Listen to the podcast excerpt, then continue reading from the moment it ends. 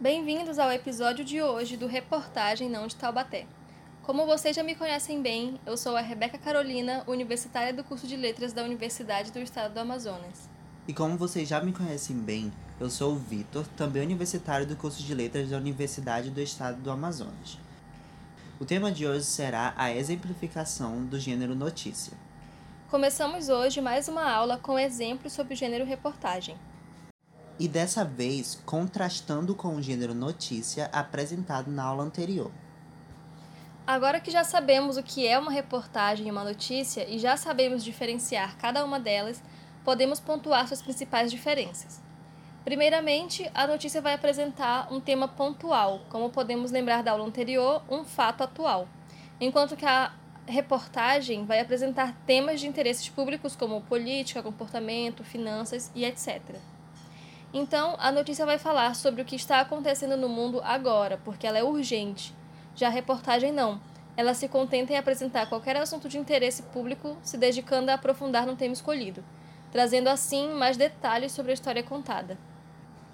Complementando o que a Rebeca falou, a notícia não se aprofunda em análises críticas, pelo menos não deveria. Mesmo assim, em alguns momentos ela faz isso. Mas uma diferença importante é a de que a reportagem descreve, narra e interpreta os fatos. Muito importante perceber aqui a ênfase na palavra interpretação quando falamos de reportagem, pois ela vai vir lá do veículo de informação utilizado enquanto a notícia vai se abster de trazer interpretações, apenas narrando e descrevendo a situação. Daí a gente percebe que a reportagem se mostra cada vez mais completa, né? Então ela vai trazer um maior volume de informações, além das diversas fontes de onde essas informações vão ser coletadas. Assim, há diversas pesquisas, várias pessoas falando sobre o assunto, podendo ter até várias sessões dentro da reportagem enquanto que na notícia a gente fica mais preso no que aconteceu de fato. Tendo assim, as notícias vão ser concluídas é, mesmo que a gente não saiba o seu desfecho. É mesmo. E relembrando a notícia utilizada na aula anterior sobre as crianças encontradas em situação de abandono, aquela que basicamente se fundou em contar de forma bem sucinta e sintética que crianças foram encontradas numa casa abandonadas. Na verdade, os vizinhos denunciaram essas crianças, estavam lá sozinhas. Aí, quando a polícia chegou, elas estavam lá e a mãe não estava. Apenas foi isso que a notícia disse, sem dar datas, sem dar mais esclarecimento. E vai ser a reportagem que vai trazer todos esses elementos que não aparecem na notícia. Como também vimos no exemplo da reportagem sobre o caso da Elisa Samúdio, que apresentou todos aqueles elementos, todo aquelas datas, aqueles é, a ordem cronológica dos acontecimentos e tudo mais. E agora que a gente já retomou alguns apontamentos e já trouxemos outros, a gente vai trazer essa diferenciação para dentro da notícia e da reportagem por meio de exemplos que selecionamos. Como primeiro exemplo de reportagem, no caso, vamos trazer o caso de um jovem que foi picado por uma cobra. Vamos começar, né, pelo início da reportagem, que traz a ideia geral da reportagem, que se trata da manchete ou título. O título dessa, dessa reportagem é Estudante picado por Naja é preso no Distrito Federal por suspeita de crime ambiental. Bem, aqui já temos uma ideia geral do assunto que vai ser abordado nessa reportagem e já podemos destacar algumas coisas, como a utilização do vocabulário que o repórter usou aqui, que foi estudante picado por Nádia e não traficante né, de animais. E a gente vai discutir mais à frente sobre isso. Aqui temos um subtítulo, que como sabemos não é obrigatório, mas nesse caso o repórter optou por usar. E o subtítulo diz o seguinte: Pedro Krambeck, de 22 anos, é investigado em suposto esquema de tráfico de animais. Segundo a Polícia Civil, há indícios de que ele também tentou atrapalhar investigação. Aqui nesse subtítulo a gente já tem um resumo um pouco maior do título, mas ainda assim um resumo sobre do que vai se tratar. Então aqui a gente pode tirar que vai se tratar sobre o estudante, que foi o Pedro Krambeck, já temos a idade dele revelada, que é 22 anos, e aí vai tratar é, dessa investigação que está sendo feita é, em relação a esse tráfico que ele realizou, e sobre o fato dele ter de tentar atrapalhar as investigações. Indo para o lead, que já é algo é uma parte maior do do resumo geral da reportagem, vai trazer algumas informações a mais e essenciais. O lead dessa reportagem diz o seguinte: o estudante de veterinária Pedro Henrique Krambeck, picado por uma cobra naja no início de julho, foi preso pela Polícia Civil do Distrito Federal na manhã desta quarta-feira, dia 29. O jovem, de 22 anos, é suspeito de crime ambiental e de tentar atrapalhar as investigações. O G1 tenta contato com a defesa. Aqui já temos mais informações é, em relação a datas. Aqui a gente já sabe que ele foi picado por uma cobra no início de julho e depois ele foi preso no dia 29, numa quarta-feira. E também já temos uma nova informação aqui de que o repórter ele tentou entrar em contato com os advogados responsáveis pela defesa do Pedro, mas ao que tudo indica que não conseguiram respostas.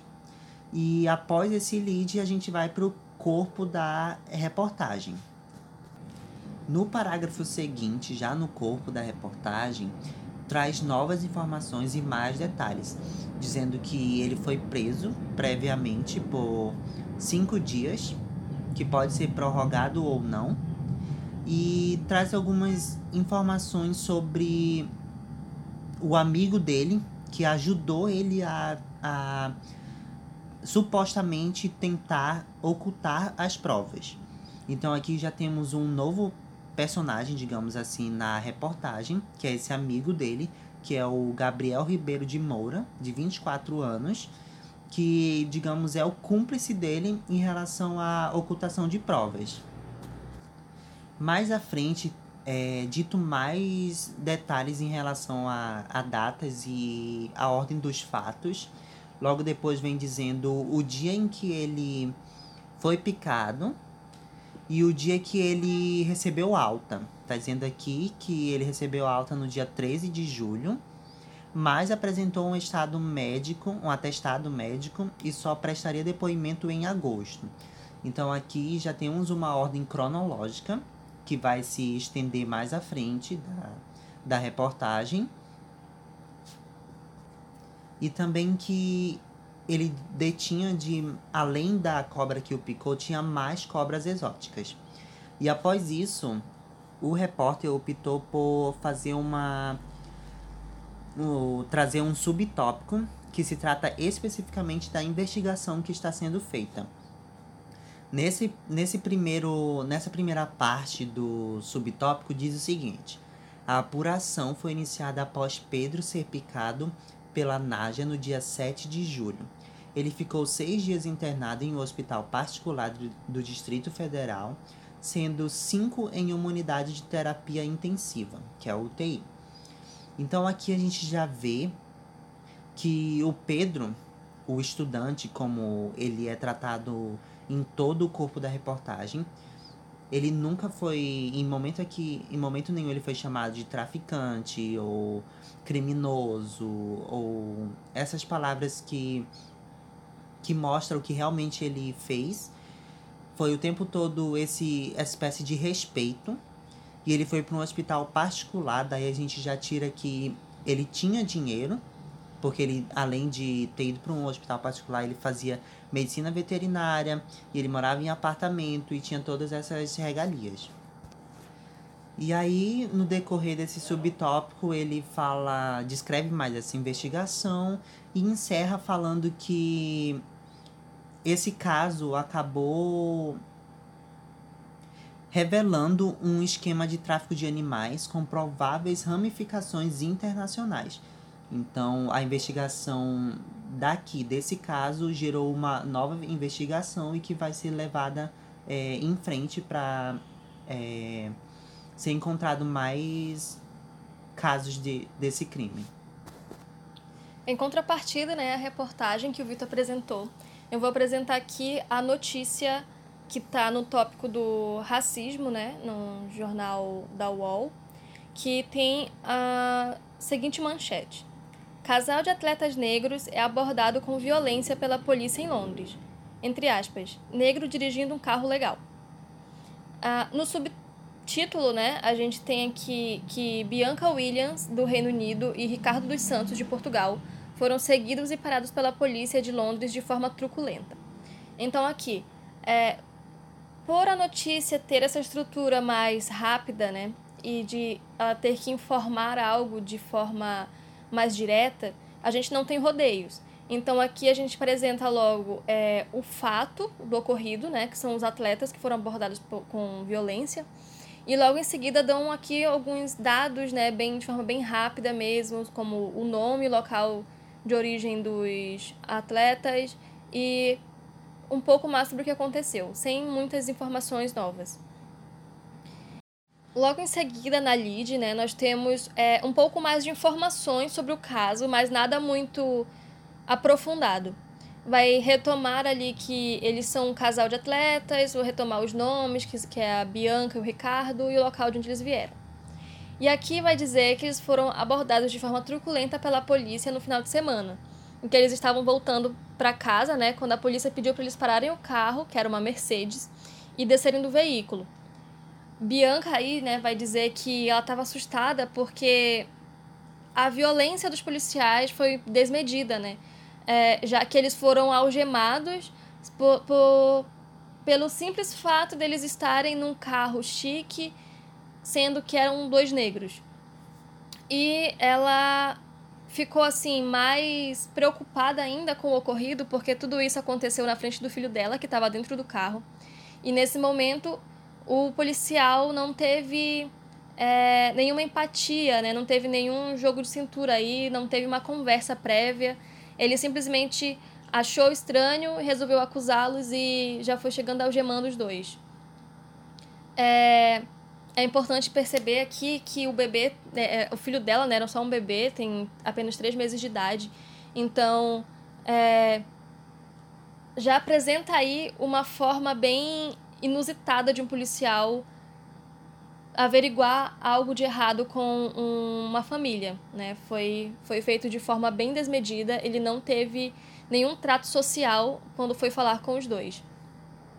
E aí ela vai dizer que haviam muitos deles, né, muitos policiais, eles estavam gritando, pedindo para eles saírem do carro, e que isso aconteceu de forma muito brusca. E isso, né, de certa forma, acabou deixando ela chocada porque é, os policiais pediram até mesmo que eles tirassem os telefones e relógios. Então, aqui é, nessa notícia, por mais que ela seja bem curtinha e que a gente possa ler de forma bem rápida, que não apresente muitos, muitas informações, a gente já percebe algumas diferenciações também, é, não só na estrutura, mas já pensando no, na questão do caso em si, como o Vitor bem frisou, né, no caso do estudante picado pela Naja, ele em nenhum momento foi acusado, é, em nenhum momento foi chamado de traficante ou de criminoso, mesmo com muitas provas para cima dele, muitas provas que concordassem, que corroborassem com a culpa dele no caso. Mesmo que no apartamento dele ele tivesse é, animais exóticos e que não deveriam estar lá, né? Não, não era é, permitido pelo IBAMA e tudo mais. E já nesse caso, né, que é um caso nítido de racismo, a gente percebe que já na manchete a gente é apresentado pela característica física do casal. Porque o casal não é apenas um casal de atletas, eles são um casal de atletas negros. Então, assim, é meio que uma forma de justificar né, o que de justificar essa violência dos policiais. Então, assim, é algo que a gente pode pensar, né? Já que a gente já frisou bastante a estrutura, que a gente já sabe bem. É importante a gente trazer esse caso para pensar também nas estruturas lexicais que a gente é, encontra, né, que são apresentadas tanto nas reportagens quanto nas notícias. Poderia ser também aqui uma reportagem, e, e no caso do, do Distrito Federal, poderia ser uma notícia.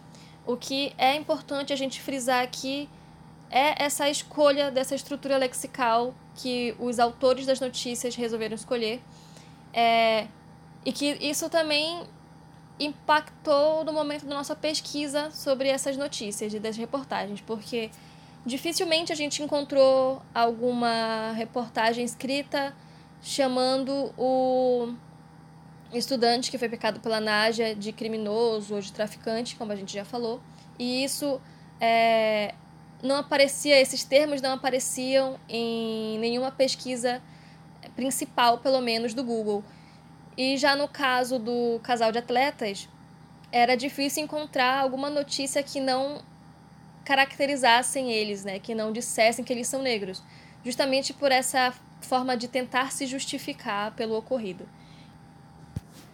Como a gente pode perceber também, é, como a, a Rebeca falou sobre a escolha lexical dos autores das tanto da notícia quanto da reportagem, podemos destacar aí que no caso das notícias é muito mais comum a gente encontrar na manchete frases de impacto, porque esse é o objetivo central da notícia, é tentar chamar atenção, é tentar passar informação o mais rápido possível para a sociedade. Então, essas frases de impacto a gente vai encontrar muito mais nas notícias, por ser um gênero mais como posso dizer, mais fluido, mais que se dissemina numa facilidade maior. Outra coisa que podemos destacar é o nome dos autores. No caso da, do casal de atletas, vai ter especificado o nome da autora, no caso, que é a Gabriela Máxima. No caso do jovem, do estudante que foi picado pela Naja, não apresenta o nome de uma pessoa em específico. A assinatura dessa reportagem vai ser G1 do Distrito Federal. Então aqui a gente pode perceber que, no caso dessa reportagem, por ser algo mais escrito aprofundadamente, essa reportagem ela vai ter mais de um autor por, por essa junção de informações. Então aqui vai ser toda uma equipe que se juntou para realizar todo esses é, essas descrições de fatos. Passado né, esse momento de exemplificação e de diferenciação da reportagem da notícia, é importante que a gente traga também uma bifurcação que as notícias sofreram né, recentemente, que são as chamadas fake news. É, as fake news elas vão se caracterizar assim por apresentarem uma constatação imediata e que ela vai aparecer nas redes sociais. Elas geralmente não têm fontes, não tem muita explicação do que está acontecendo ali. Então, assim, é, é importante perceber né, que essas fake news, elas já existiam antes, elas não são de agora. Mas o que vai diferenciar as, essas né, notícias falsas de antes para as de agora é que hoje em dia a gente tem muito maior. É, é, tem uma maior frequência de compartilhamento. Então elas são mais facilmente disseminadas assim por questões da internet e principalmente agora, né, em época de pandemia, em que as notícias, né, e os leitores de notícias, né, os consumidores de notícia, eles estão constantemente na internet. Então, assim, essas fake news, elas vão trazer também uma uma contrariedade quanto ao próprio nome, porque há autores que dizem que se é news, né, se é notícia, ela logo não pode ser fake, e se ela é fake, ela não pode ser chamada de notícia. Mas aí, é como a gente falou é, na, nas primeiras aulas, né? Existem esses gêneros híbridos e esses gêneros vão se adaptando no nosso dia a dia.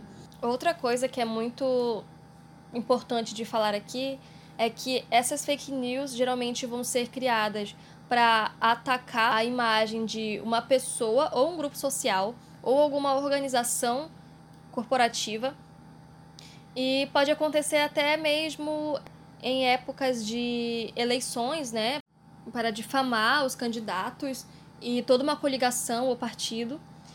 E uma forma, né, de identificar essas notícias falsas é que elas não vão apresentar links para você saber mais sobre o caso. Ela vai apresentar assim erros ortográficos, vai pedir para você compartilhar e o Vitor vai trazer aqui um exemplo que ocorreu no WhatsApp e ele vai exemplificar melhor e trazer mais informações. Como a Rebeca bem falou, essas fake news têm o intuito de difamar, de falar mal sobre determinada coisa. É importante também a gente citar que hoje em dia ela não é considerada crime, mas não podemos deixar de notar que é um ato criminoso por justamente difamar alguém. Então, o exemplo que eu trouxe para vocês aqui, talvez vocês conheçam, que é o caso da Pablo Vittar na nota de 50 reais. Numa época aí de eleição, rolou um boato de que a Pablo Vittar estaria numa nota de 50 reais. Seria a nova estampa da nota. E ela foi usada para isso justamente para, digamos assim, quem fez, é, compartilhou essa informação era com o intuito de mostrar que o, o Brasil, no caso, é um país que é é contra costumes tradicionais, contra a família tradicional brasileira, contra é, a religião e todas essas coisas. E aí eu tenho eu vou ler para vocês um pedaço dessa de uma das correntes dizendo sobre isso, sobre esse, essa nova imagem da nota de 50 reais. Atenção! foi encaminhada à Câmara de Vereadores um projeto da Casa da Moeda que quer colocar a cara da Pablo Vittar nas notas de 50 reais. Uma investigação mostrou que a Rede Globo é o PT. Estão por trás disso. Não podemos nos calar perante isso que estão fazendo com nosso amado Brasil.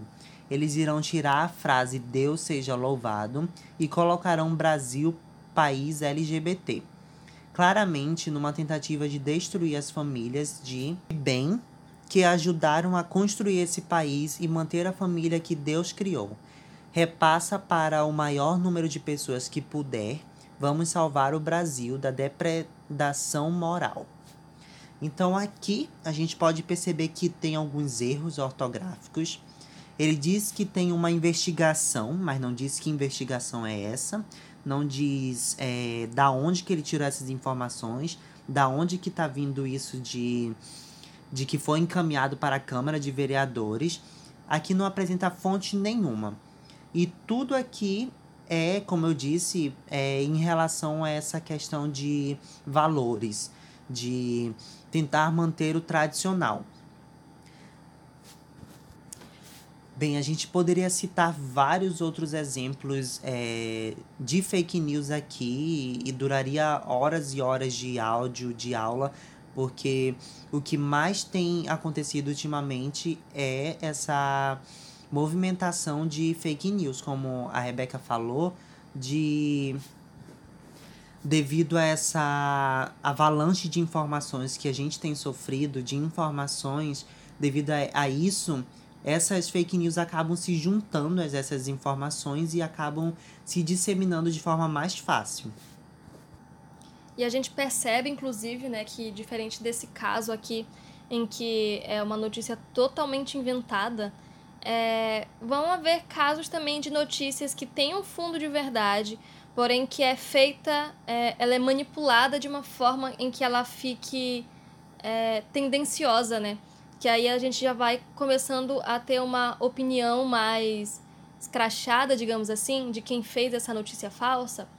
E diferente aqui dessa compartilhada na rede social WhatsApp, há também alguns sites que são especializados nessas notícias falsas. Então, assim, eles vão ter tanto o domínio quanto a quanto à interface muito parecida com um, um jornal digital que é que é realmente sério. Então, assim, atentem, como o Vitor falou, para os erros gramaticais, para os aspectos textuais. Então, assim, pesquisem mais. Se a notícia aparece mais tendenciosa e ela não te explica de direito o que ela está querendo dizer, digamos, ali falou de uma investigação. Que investigação é essa? Disse que foi encaminhada à Câmara de Vereadores esse projeto da Casa da Moeda. Qual o nome do projeto? É, aqui ela apresenta também algumas frases bem imperativas, né? Então aqui não podemos nos calar. É, eles irão tirar a frase Deus seja louvado. Então assim, atentar para alguns aspectos textuais, né? Aqui é, e gramaticais, assim como a convenção da escrita, porque acreditem, um jornalista, um, um profissional da área do jornalismo, ele não vai fazer qualquer trabalho. Ele não vai escrever qualquer coisa, porque até mesmo uma notícia escrita da, da noite para o dia, vai haver uma pesquisa. Então, ele vai colocar fatos que podem ser comprovados. E atentar principalmente né, para esses pedidos de compartilhamento porque principalmente nas redes sociais, em que a gente muitas vezes nem termina de ler a notícia, a gente já vai para o final, é, é importante que vocês não repassem qualquer notícia que cheguem para vocês, porque é como a gente está vendo aqui, muitas vezes as, informações as informações são totalmente desencontradas. Não esquecer também, né, de que um jornalista não vai colocar emojis, não vai colocar é, imagens que nada tenham a ver só para encher o espaço do texto, entendeu? De forma bem resumida, a fake news basicamente tenta assassinar a reportagem. Ela representa tudo aquilo que a reportagem não é. Bom, eu espero que vocês tenham entendido essa diferenciação entre notícia e reportagem, em contrapartida com essas notícias falsas, que são as fake news, e a gente vai disponibilizar no nosso na nossa página do da do Anchor FM, a gente vai disponibilizar todas esses, essas reportagens e esses e esses links que levam às reportagens, às notícias e a essa fake news que a gente deu exemplo hoje aqui. Bem, não vamos esquecer que estamos finalizando mais um módulo e vamos ter uma atividade a ser realizada na plataforma Google Forms. Na verdade, são duas atividades, então vão ter dois links e duas atividades. Qualquer coisa, vocês podem tirar dúvida com a gente, tanto na plataforma do Anchor quanto na, no nosso perfil do Instagram. E a gente vai tentar sanar todas essas dúvidas e conversar um pouco mais, trocar de ideias se for preciso e tudo mais. Eu espero que vocês tenham gostado da aula de hoje e até a próxima. Isso mesmo. E como a gente teve também aí um tempo longo, né, entre a postagem de uma aula e outra, é, eu peço que vocês retomem ah, as aulas anteriores, ouçam pelo menos é, as partes mais principais, né, ouçam o início e o fim, que são as partes que tem ali a introdução e a conclusão do que a gente falou. E se tiverem um tempo maior, por favor, ouçam o desenvolvimento completo. E não se esqueçam né, das atividades no Google Forms e por hoje é só. E tchau!